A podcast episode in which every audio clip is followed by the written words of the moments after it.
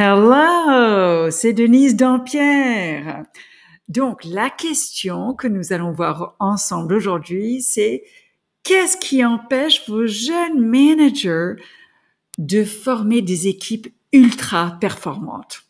Donc, on en parle tout de suite. Hello, bonjour. Je suis Denise Dampierre, franco-américaine, Harvard MBA et j'ai plus de 20 ans d'expérience dans le leadership. Et actuellement, j'aide les startup CEOs à scaler leur entreprise et je le fais en aidant à passer cette transition de former la deuxième et la troisième génération de managers, de faire en sorte que ces jeunes qui ont été embauchés pour leur expertise technique réussissent cette transition vers un moment où ils construisent une équipe. Et donc voilà, c'est le podcast Manager Making. Bienvenue.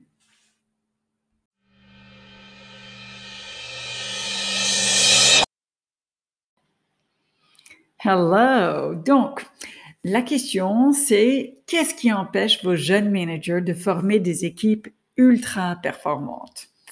Alors avant de pouvoir vraiment répondre à la question, euh, creusons un peu de quoi il s'agit d'une équipe ultra performante. Et j'aime bien essayer de le comprendre avec tous nos sens. Donc, qu'est-ce qu'on voit, qu'est-ce qu'on entend, qu'est-ce qu'on ressent, même qu'est-ce qu'on sent et hmm, quel est le, goût. Donc, en termes de senteur, euh, avec le nez, eh bien, ça sent comme la transpiration, ça sent peut-être un peu comme de l'huile, l'huile de coude, parce que c'est du travail. Mais ce n'est pas n'importe quel type de travail, ni tout type de travail. Donc, quel type de travail c'est? Alors, ce qu'on voit, c'est déjà une vision qui est claire et une vision qui a du sens pour tout le monde. Et ça veut dire que pour que cette vision ait du sens, tout le monde a besoin de, l'accepter pour lui-même. En anglais, on dit buy-in. Et pour avoir cette intégration de la vision, ça veut dire qu'il y a eu un moment où euh, il y avait des questions, peut-être on a pu poser ces questions. Euh, la vision initiale, elle a été revue, revue et corrigée, revue et adaptée. Peut-être y a même eu des personnes qui l'ont mise en question. Il y a peut-être eu des moments de, défiance même, de remise en question. Et ensuite, enfin, il y a une vision où tout le monde est d'accord et le soutient. L'équipe est derrière. Donc, il y a deuxièmement aussi vraiment la confiance dans le leader et le leader qui a la confiance dans l'équipe. Et ça se manifeste par le fait que le leader délègue. Ce manager, il a lâché prise et avec confiance. En même temps, ce qui se passe du côté de, l'employé, donc du membre de l'équipe, c'est que il ou elle prend des, des initiatives. Mais ce qui se passe avec les initiatives, c'est que les employés probablement les prenaient avant c'était tout simplement que ces initiatives n'étaient pas alignées avec cette vision. Et donc, ça n'avait pas l'air d'être des initiatives. Ça avait peut-être été euh, de la procrastination ou quelque chose qui divertissait euh, l'employé de la tâche essentielle. Peut-être c'était même perçu comme quelque chose de d'ennuyeux qui embêtait euh, le manager. Et même, ça aurait pu être interprété comme la défiance parce que ces initiatives n'étaient pas les, entre guillemets, bonnes initiatives. Mais maintenant, dans cette équipe qui est ultra performante, ces initiatives sont alignées et donc elles sont vraiment non seulement appréciées, mais elles sont euh, en phase. C'est vraiment dynamisant. L'autre chose qui se passe, c'est qu'on construit sur les forces. Alors, ça veut dire que chaque membre de l'équipe connaît l'autre membre ou les autres membres suffisamment bien pour savoir je peux vraiment compter sur ces qualités-là chez l'autre personne. Mais en plus de ça, il y a également le fait que quand on se regarde soi-même, souvent on se donne des limites. Mais les autres personnes n'ont pas ces barrières, ces, croyances limitantes à propos de, de nous. Nous, on peut avoir des croyances limitantes à propos de nous-mêmes, mais eux, ils les voient pas à travers ce même prisme. Donc, quand ils voient, ils voient en nous des forces, ils peuvent même rêver plus grand que nous, on peut rêver nous-mêmes. Donc, ça veut dire que membre de l'équipe A, quand il regarde membre de l'équipe B, il voit les forces de B, mais en taille plus grande que B ne peut les voir pour lui-même. Et donc, ça veut dire que les opportunités sont encore plus larges et également, une fois que cette personne, ce membre de l'équipe est donné la tâche, il y a les autres qui ont la croyance dans ses capacités que ça booste vraiment l'énergie pour pouvoir y arriver. Alors, euh, qu'est-ce qu'on entend? On entend des choses comme, euh, des phrases comme, non mais tu peux le faire, tu as, tu as la connaissance pour, tu as les capacités pour. Et une fois que tu nous as amenés ici, euh, moi je peux prendre le relais pour. Donc il y a vraiment cet échange. Et enfin, en termes de goût, qu'est-ce qu'on goûte avec ces, ces équipes ultra performantes? Alors déjà, probablement on passe du temps ensemble hors du travail ou même en communion. Donc, ça veut dire qu'on peut goûter le café ensemble parce qu'on le prend ensemble. Et, hey, champagne. On peut également goûter du champagne également parce que si l'équipe est vraiment ultra performante, eh bien, il y a des choses à célébrer. Alors, euh, euh, c'est naturellement quelque chose dont on a envie et qui nous rend plein d'enthousiasme, mais comment on y arrive? Alors, euh, je suis en train d'accompagner des jeunes managers. Donc, c'est une formation et un accompagnement en ligne. Et je les accompagne pendant six mois. Alors, pourquoi six mois? Alors, je vous raconte ça parce qu'il y a une différence qui se passe entre les trois premiers mois et les trois mois qui suivent. Et donc, la semaine dernière, on était en train de voir tout ce processus de créer une équipe ultra performante. Et euh, on voyait le travail qu'on a fait, le chemin vraiment qu'on a parcouru ensemble déjà euh, ces, trois premiers mois. Les questions qu'on a vues et vraiment euh, qu'on a un peu maîtrisées, hein, c'est comment on arrive à faire des certaines tâches. Comment on arrive à faire faire certaines choses. Comment on peut s'assurer que la performance, euh, on va arriver au résultat escompté, mais sans qu'on contrôle les autres personnes. Donc, comment on arrive à influencer ou à motiver. Et comment je peux faire en sorte que je, je suis certain ou certaine qu'on me comprenne donc voilà des, éléments qui ont été vraiment les premiers sujets euh, qui leur tenaient à cœur à ces jeunes managers. Et euh, ils ont commencé en pensant vraiment le problème est chez l'autre personne. Il faut apprendre à faire faire des choses. Peut-être vous l'avez entendu. Hein. Et ce qui se passe après, c'est que ces jeunes managers se rendent compte, et, vous, en tant que startup CEO, certainement, vous le voyez également. Hein. Après, ils se disent, mais effectivement, peut-être il y a la manière que je fais qui peut avoir une influence. Et ensuite, ils se rendent compte qu'ils ont la capacité de changer leur comportement et donc, du coup, ça va changer le résultat. Alors c'est un peu un aha et c'est vraiment, vraiment très enthousiasmant. Mais on n'est pas encore à une équipe ultra performante.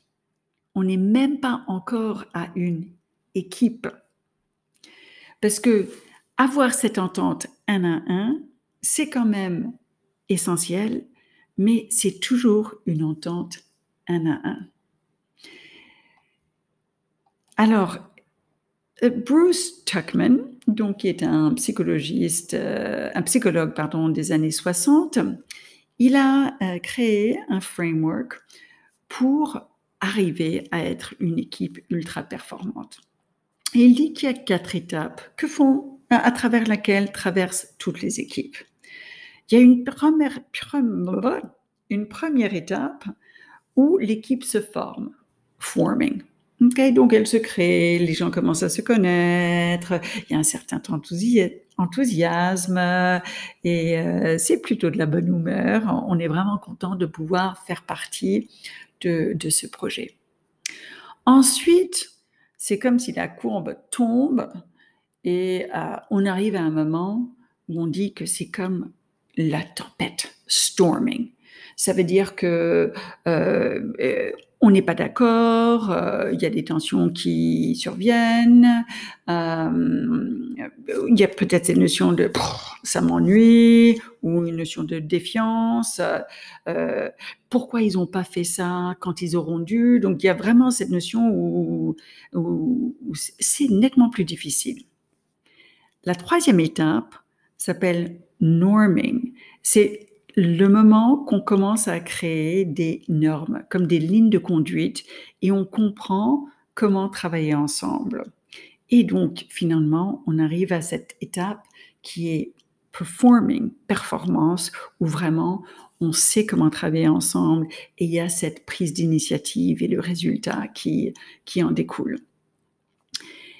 Et on peut être conscient de chaque étape et donc les faire avancer comme on veut pour arriver à cette ultra performance encore plus vite, ou on peut se laisser être porté pour y arriver. Et si on se laisse porter, souvent on passe nettement plus de temps dans la phase de storming, de tempête, et malheureusement moins de temps dans la phase où on est ultra performante. Donc un de mes objectifs, c'est d'amener ces jeunes managers, donc vos jeunes managers, à encore plus vite adresser ces questions de normes, de comment on va travailler ensemble, de faire ressortir ces difficultés euh, exprès pour qu'on puisse euh, créer une fondation pour une collaboration constructive. Voilà. Alors déjà, quand j'ai présenté ce framework à mes jeunes managers, la première réaction mais était de apaisement. Parce que ils ressentaient tous un peu de difficulté avec des membres de leur équipe et euh, d'autres. Et à l'intérieur d'eux-mêmes, ils se demandaient, est-ce que c'est à cause de moi? Est-ce que c'est moi qui suis un mauvais manager? Vraiment, je, débute déjà et, euh, et c'est c'est pas tout à fait l'échec, mais c'est quand même pas la promesse de, euh, de la vie euh, en, you know, euh, la belle vie. Ok, il y a quand même des obstacles à surmonter. C'est pas tout à fait aussi aussi lisse que je ne le pensais. Et donc il y a cette notion de culpabilité qu'ils essayaient de mettre de côté, mais quand même, on n'a pas nécessairement la peau qui est aussi épaisse quand on est un jeune manager. Et donc, du coup, euh, ça touchait quand même un peu, ça fragilisait. Alors, déjà, la semaine dernière, quand j'étais avec euh, mon groupe, c'est ce qu'on a vu. Et aujourd'hui, j'ai eu l'occasion de revoir certains. Et alors, il y a eu une discussion, mais complètement dynamique avec un des managers qui m'a demandé, Denise, alors où est-ce que tu penses que je suis dans le process avec mon équipe? J'ai retourné la question vers lui et je lui ai demandé, vas-y, euh, mouille-toi, c'est toi qui, euh, qui commence et euh, dis-moi ce que tu penses. Alors, il a raisonné à haute voix a dit alors, donc du coup avec Joe, on travaille comme ça, ça devrait aller, mais avec Samira, on a eu des conflits au début, mais c'est presque grâce au fait qu'on a eu ces conflits que on a compris un peu comment on peut s'appuyer l'un sur l'autre. Et donc avec Pierre, euh, lui, il est plutôt euh, quelqu'un qui n'aime pas trop euh, remuer les choses, donc il a assez laissé faire. Je crois qu'avec lui, on va aller directement à, à travailler les normes et puis vraiment, on n'aurait pas de conflit ensemble. Ok, donc j'écoutais et je lui demandais alors, ça veut dire quoi? Hmm, un peu d'hésitation. Et alors, je lui ai proposé ce que, de refléter ce que j'entendais.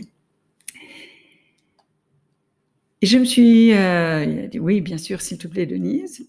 Et donc, j'ai dit, ce que j'entends, c'est que vous êtes toujours des individus qui travaillent avec toi.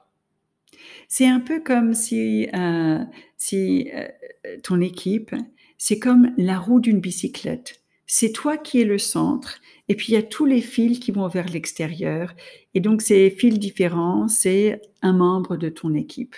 Mais c'est toi qui es le centre et tu les tiens ensemble. La coordination, tout se passe euh, à travers toi.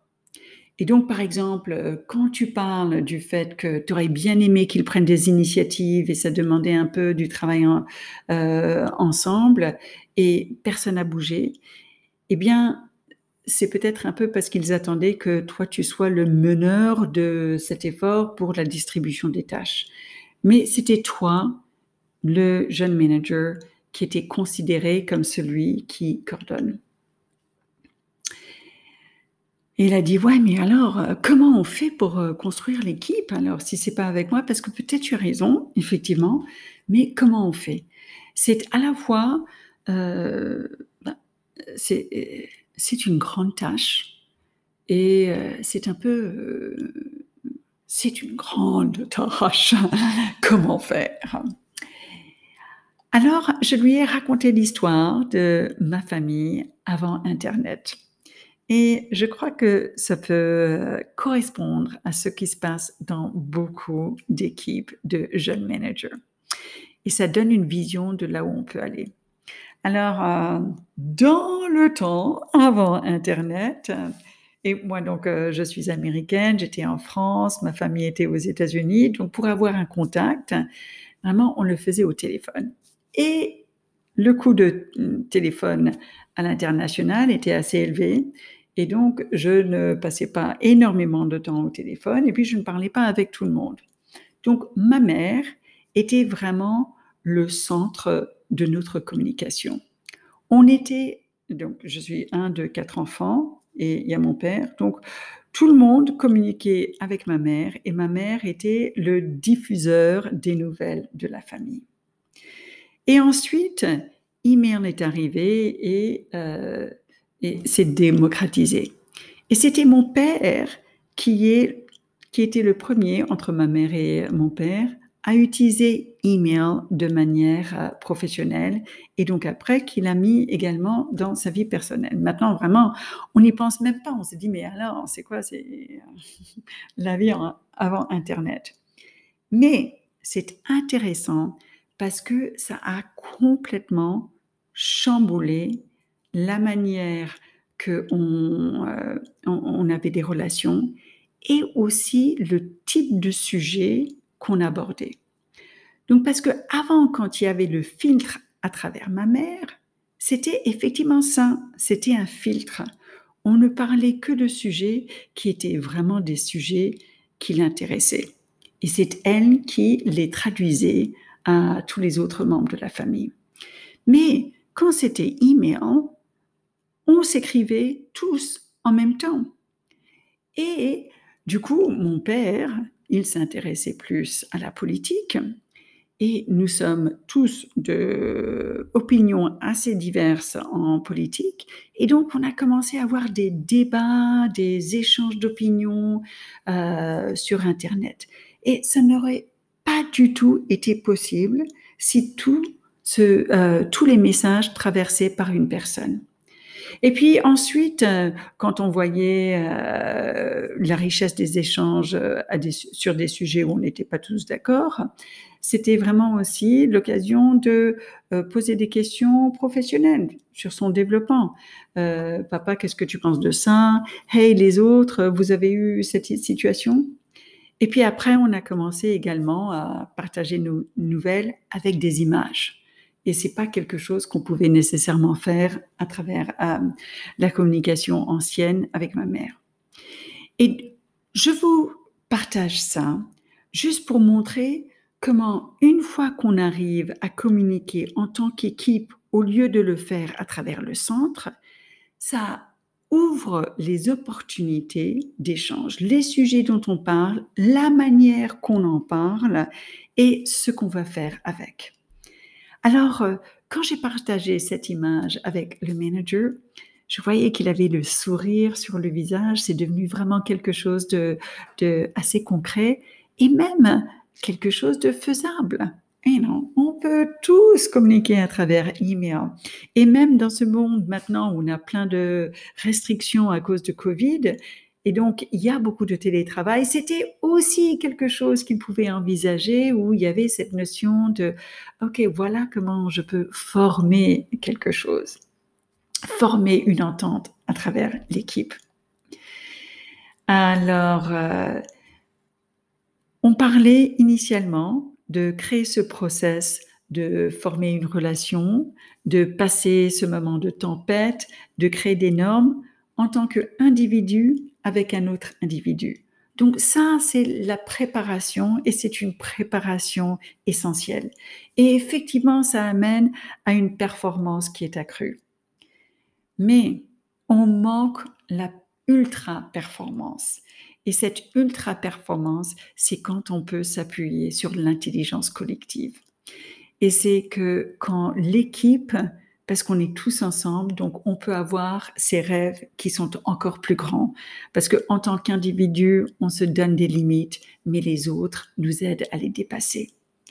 C'est quand on peut avoir accès à des ressources qui sont encore plus variées et donc encore plus riches.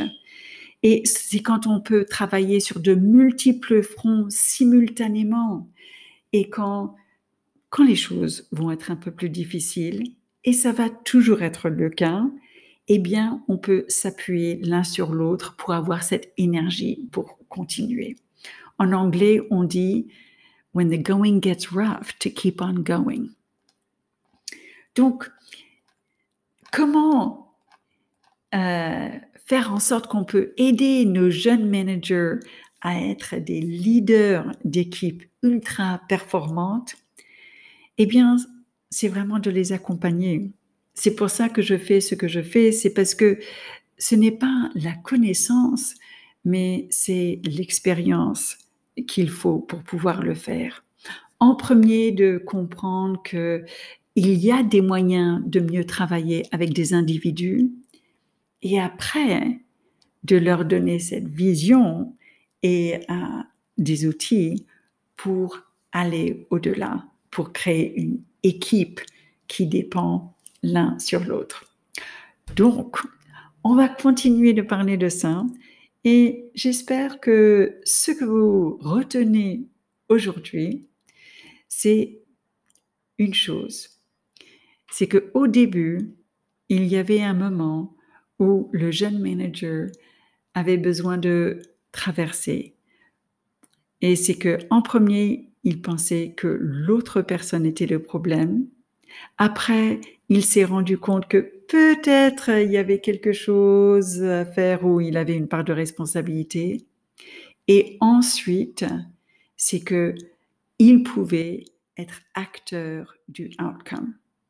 Et de cette même manière, ce jeune manager, il peut changer une relation un à un pour en créer une relation qui est nettement plus productive et également il peut changer les normes de communication et de entraide et de collaboration dans l'équipe pour en faire une équipe ultra performante.